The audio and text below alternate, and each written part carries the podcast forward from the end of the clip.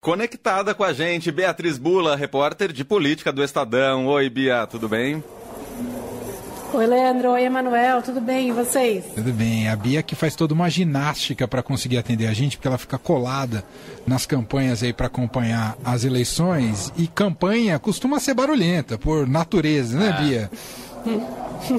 tá muito barulho agora? Não. E olha que eu procurei o lugar mais, mais silencioso possível, que é um banheiro, né, Manuel? Vamos trazer a vida real aqui para o nosso ouvinte, que é o banheiro de um local de, onde está acontecendo um evento da campanha do é, fico... é, candidato do PT, Faz parte, né, Bia? Eu fico imaginando a, a cidadã que vai ao banheiro e fica ouvindo uma análise política da Beatriz Bula enquanto está no banheiro. É uma situação um tanto diferente, inusitada.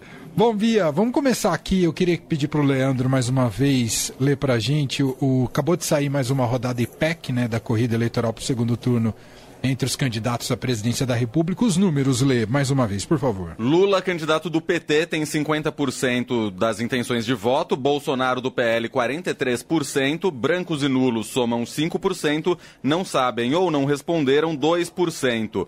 Nos votos válidos, Lula, se a eleição fosse hoje, teria 54% e Bolsonaro 46%. Bom, cenário da mais completa estabilidade de novo, Bia.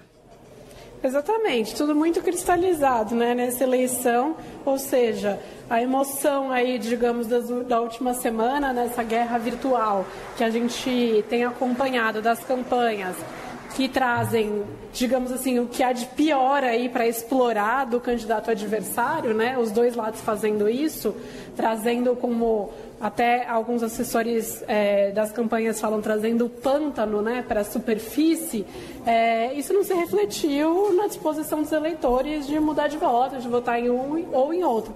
Lula segue na liderança, Bolsonaro atrás, é, aí com mais forte do que os petistas imaginavam antes do primeiro turno, porém sem conseguir recuperar e diminuir a vantagem que o Lula tem. Então, é, não é um cenário de comemoração para nenhum dos lados, mas sem dúvida, sem, sem dúvida é um cenário pior para quem está atrás, que não está conseguindo reverter é, a liderança do Lula, no caso, ou seja, más notícias para a campanha do Bolsonaro. E queria te ouvir também, Bia, o rescaldo do debate de ontem, né, o primeiro debate entre os candidatos nessa corrida presidencial entre Lula e Bolsonaro, ali na TV Bandeirantes. Uh, eu não sei se isso ficou maior que o debate, mas causou muita impressão a presença, não só ao longo do debate ali como um estrategista ou como um assessor do ex-juiz e ex-ministro Sérgio Moro, mas depois posando ao lado do presidente Jair Bolsonaro, inclusive para dar entrevistas e seu apoio formal ao presidente. Mas quero te ouvir sobre os, enfim, as, o, como é que foi o debate.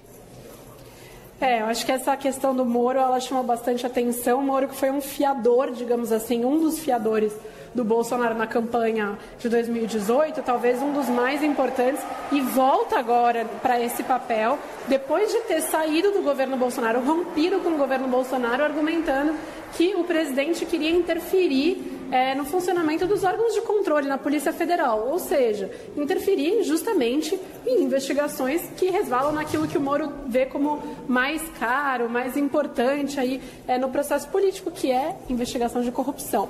É, ele se torna novamente, portanto, um fiador do Bolsonaro quando vai ao lado é, do ex-presidente, do, do, presidente, aliás, é um presidente, outro ex-presidente, a gente fica até confuso, né, Sim. Emanuel? E os dois disputando a presidência, mas enfim. É, é, o Moro ali ao lado do é, presidente se torna, volta a ser um fiador, portanto, é, do, da campanha do Bolsonaro. Ele foi questionado pelos repórteres que estavam ali é, ao, ao, sair, né, junto com o Bolsonaro, é, sobre a questão da denúncia que ele fez a respeito de possível interferência do Bolsonaro na PF. É, e não respondeu. Ou seja, isso deixou de ser importante para o Moro, isso é menos importante do que derrotar o Lula, é, ou ele retira a versão dele dos fatos, enfim. Acho que falta o Moro dar, de alguma maneira, essa explicação. Mas ele chamou muita atenção, roubou as atenções, eu diria até, no debate de ontem, que foi um debate que acabou meio empatado, assim. O Lula começou muito bem, ele deu o tom do primeiro bloco inteiro, estava muito mais à vontade que o Bolsonaro, conseguiu é, deixar, trazer os temas que são os temas que fazem a campanha do Bolsonaro ficar desconfortável, né? fazem o Bolsonaro suar para responder, que é justamente a gestão do país durante a pandemia de Covid-19, a demora de compra de vacinas contra a Covid, é, o desamparo né, da população, o Lula mencionou até a falta de oxigênio em Manaus. É, no segundo bloco ficou uma coisa um pouco mais empatada, foi quando teve as perguntas dos jornalistas. E terceiro bloco, aí o Bolsonaro se deu melhor. Lula usou mal o tempo, deixou um tempo muito grande para o Bolsonaro falar, é, sem, sem ter espaço para rebater. É, e aí o Bolsonaro trouxe, claro, o tema que é o calcanhar de Aquiles é, do PT, que é a questão da corrupção. Né? Falou de mensalão, falou de Lava Jato, tentou associar muito o petista à imagem de corrupção e do outro lado Lula associando Bolsonaro a descaso, a mentira, a incapacidade de gerir o país em momentos críticos como o momento da pandemia. Então, começou de um jeito que a campanha do PT estava comemorando muito, acabou de um jeito que meio que a campanha do Bolsonaro que comemorou. Então não teve muita vitória. eu acho que se depender do debate, a próxima pesquisa que sair vai mostrar de novo estabilidade, Emanuel. Mas lembrando que tem muita coisa acontecendo na internet e nas é, peças publicitárias que as campanhas têm veiculado. Está né? Tá uma, uma guerra muito pesada, muitas peças tendo que ser retiradas do ar pela justiça, inclusive. É, e a campanha de rua também acontecendo. Essa semana deve ter a primeira agenda do Lula, a primeira viagem do Lula com a Simone Tebet, é, que já está gravando vídeos né, para a própria campanha do PT.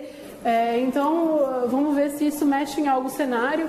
Mas tá, tá difícil, né? Tá difícil de ter qualquer coisa de um lado ou de outro, seja do Lula que amplie a vantagem dele para o Bolsonaro, seja do Bolsonaro que recupere, que faça mudar o que a gente está assistindo aí nos últimos meses, que é de Lula na frente, Bolsonaro atrás, mas Bolsonaro mostrando, sim, muita força.